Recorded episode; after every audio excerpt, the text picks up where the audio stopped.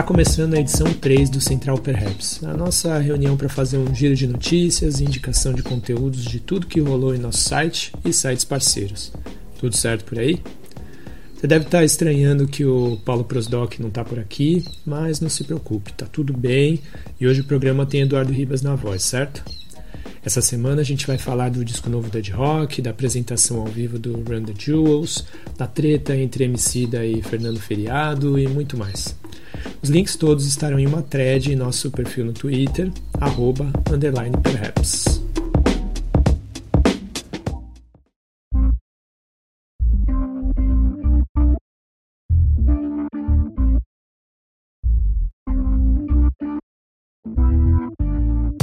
Semana passada você deve ter notado que não teve programa, mas na edição 2 o Prosdoc falou do Prêmio Nacional Rap TV.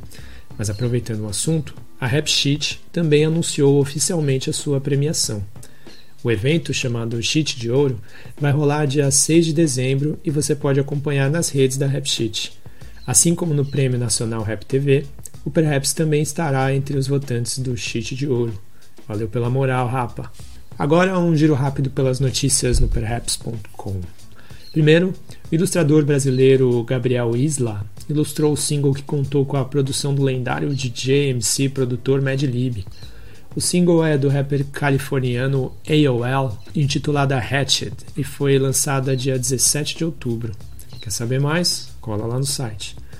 Outro texto zica que tá por lá é o Pagode 90 é samba e o samba é negro, do Tarso Oliveira. Para falar mais desse texto, chamei o próprio Tarso aí para vender o peixe. Salve, salve família, salve, salve família Perhaps, aqui quem tá falando é Tarso Oliveira e diretamente do podcast Papo de Visão, estou invadindo aqui o Central do Perhaps para contar uma novidade para vocês. Rapa, eu tive a grande honra de ter sido convidado pelo Perhaps para poder fazer uma matéria muito legal sobre uma época muito especial, que é a época do pagode 90. Quem aí se lembra do pagode 90? Que até hoje a gente canta sucesso com a mãozinha no peito, com o olho fechado, viajando. É, família, essa época foi muito especial. E nessa matéria eu falei sobre várias coisas importantes. Falei sobre o contexto africano e ancestral que ele tem, além da complexidade e da versatilidade musical e também a representatividade que ele trouxe para o povo preto e o povo do gueto. E de quebra, porque eu não sou qualquer coisa, eu entrevistei o meu mano, um ídolo e um personagem principal da época, o meu parceiro Vagninho, que foi integrante do Negritude Júnior, um dos maiores grupos de pagode de todos os tempos. Bom, se eu fosse você, eu ia lá e ia no site conferir a matéria porque tá muito legal. Certo, família? Perhaps, tamo junto, satisfação, fui! Rolou também um novo cast que dessa vez fala sobre NBA e que juntou o quadrado mágico que tentávamos reunir há tempos e não rolava, que conta comigo, Marcelo Gabriel e os parceiros do área restritiva Diego Silver e o Marquinhos.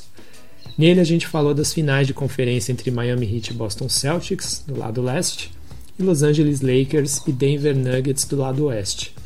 Depois disso, a finalíssima entre Lakers e Heat, que fechou com chave de ouro essa temporada atípica por conta da pandemia de Covid-19. O último texto que vamos destacar é da nossa parceira Bruna Boeira, do Underground Culture Brasil, a respeito de R&B brasileiro. Nele, ela fala de 10 artistas que você precisa ficar de olho, incluindo a talentosíssima Altiniz, sua parceira de rimas e melodias Tatiana, Fabrício e muito mais. Agora chega de perhaps e vamos para o giro de notícias pela web. O MC Caveirinha, fenômeno mirim do rap que chegou chegando com hit que passava visão para rapa não pisar no boot dele, que eu cantei muito quando ainda podia usar meus Jordans na rua, comprou uma casa para sua mãe aos 12 anos. Se isso aqui não é a favela vencendo, eu não sei de mais nada nessa vida. O Oreia, da dupla Hot Oreia, elogiou os artistas de BH dizendo que o rap ainda é, abre aspas, conservador e machista, fecha aspas, mas que vem mudando. Na entrevista concedida ao Flow Podcast, o MC falou também que entende o contexto para o gênero ser assim e reflete que essa é uma música negra e, sendo branco, ele é só um convidado.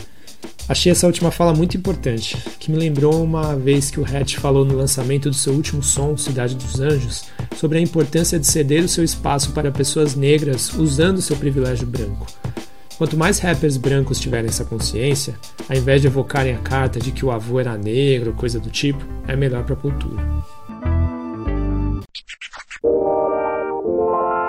Tá ligado Run the Jewel, certo?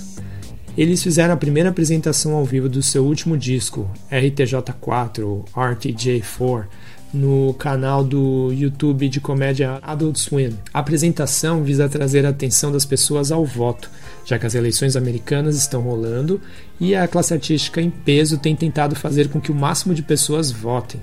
Diferente daqui, o voto lá não é obrigatório.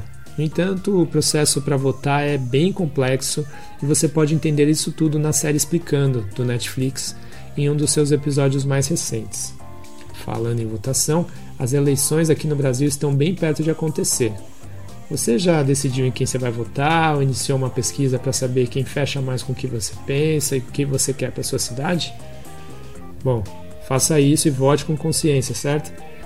Já que a gente está falando de rap internacional, a Nicki Minaj se tornou a rapper com mais seguidores no Instagram. Você tem uma ideia de quem está nesse top 5 de mais seguidos? Eu te conto. Em quinto vem o Will Smith, que faz um dos trabalhos mais criativos nas redes sociais e que eu particularmente gosto demais. Em quarto vem o OG Snoop Dogg. Em terceiro, o rapper canadense Drake. Na vice-liderança tem a Cardi B. Então, a Nicki Minaj com seu trono aí no primeiro lugar.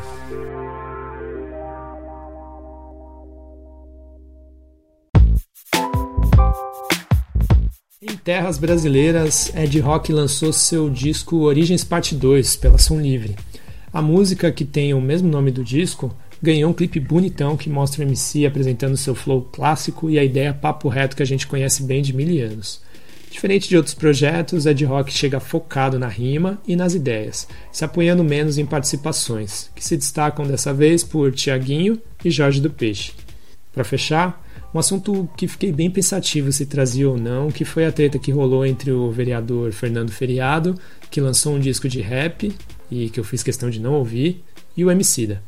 O rapper da Zona Norte tweetou, abre aspas, uma par de gente séria e talentosa se mata de trabalhar e vocês não dão um RT. Canalha mal intencionado usa a palavra rap, vocês colocam ele na timeline de todo mundo. Fecha aspas. Bom, no jornalismo é fundamental mostrar os dois lados, mas eu vou abrir uma exceção na minha caminhada e dessa vez eu vou deixar desse jeito mesmo, certo? Quem tiver interesse em saber o que o vereador conservador disse, dá seus pulos.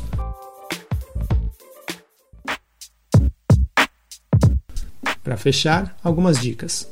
Dia 31 tem show da MC Sofia na plataforma Show Livre Play, que é paga e que apresenta uma forma diferente dos artistas monetizarem. Indiferente do momento que você ouvir isso daqui, vale ir atrás e apoiar seu artista favorito, que sem shows tem seu faturamento duramente afetado. Não deixe de acompanhar também o festival Conexões Urbanas Femininas, que vai rolar dia 29 de outubro até dia 1 de novembro. O evento, que tem Carol Conká como embaixadora, vai rolar no YouTube e pela Twitch. Bora fortalecer?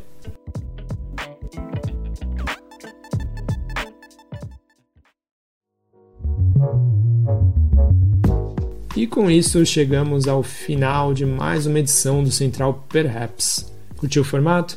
Indica para os amigos para fortalecer e fazer com que esse conteúdo chegue para mais pessoas.